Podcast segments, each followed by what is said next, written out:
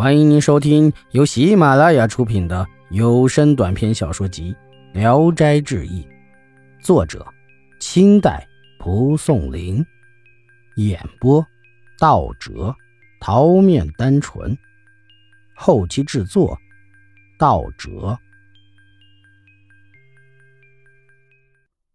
冯生平素常以胆大自夸，便把自己的遭遇一一叙述了一遍。老太太笑着说：“哈哈，这是大好事。况且外甥是名士，也不玷污他家。野狐精怎么就这么自大？外甥不要担心，我能给你办成。”冯生连连称谢。老太太看着两边伺候的人说：“我不知新家的女儿竟是这样端庄漂亮。”一个丫鬟说：“他家有十九个女儿，都生得姿态翩翩，不知官人要聘的那个排行第几？”冯生说：“他大约十五岁左右。”丫鬟说：“这是十四娘，三月里曾跟他母亲来给郡君庆寿，郡君怎么忘了呢？”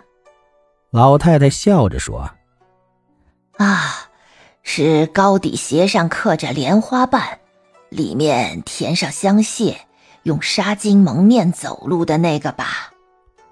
丫鬟说：“是的。”老太太说：“这个婢子倒很会出花样，弄媚态，但也真是俊俏。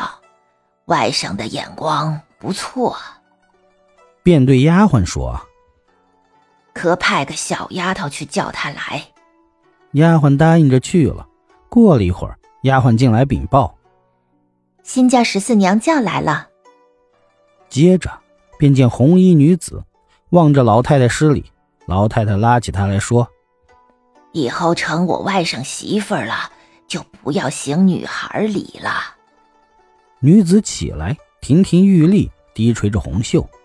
老太太理了理她的头发，又捻捻她的耳环，说。十四娘最近在闺中做些什么？女子低声说：“闲着没事，绣些花。”说着，一回头看见冯生，立刻就羞缩不安起来。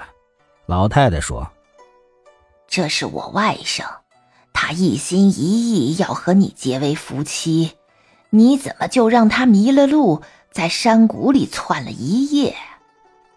女子低着头，默默不语。老太太说：“我叫你来，没别的事，想给我外甥做媒人。”女子仍一言不发。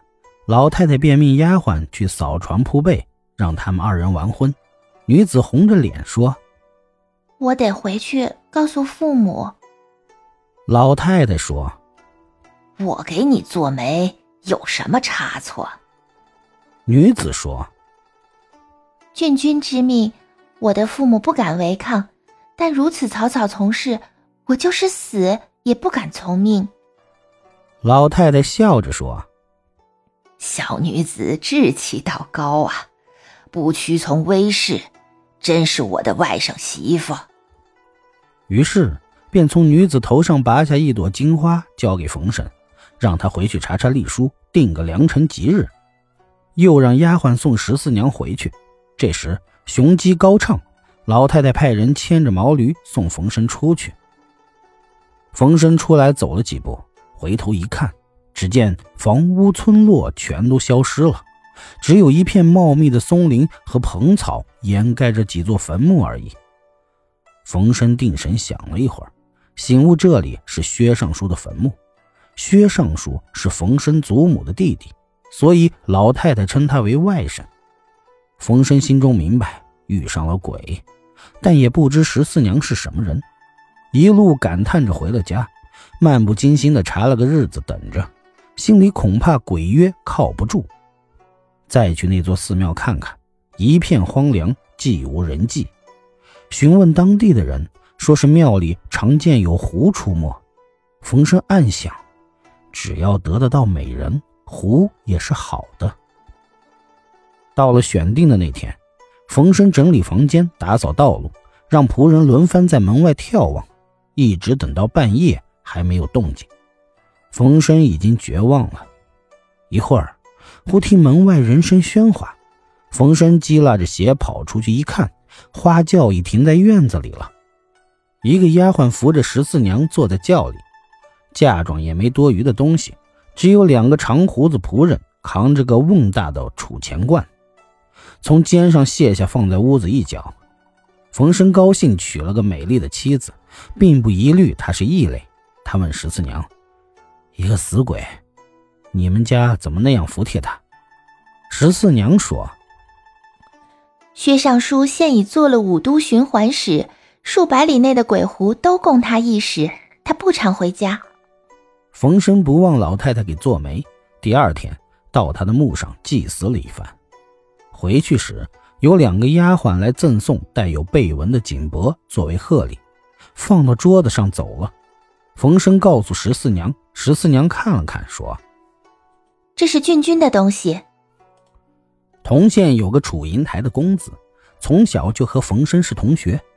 两人十分亲密，他听说冯生娶了个胡夫人，便在冯生结婚三日那天送来礼物，并亲自上门举杯庆贺。本集演播到此结束，谢谢大家的收听，喜欢请点赞、评论、订阅一下。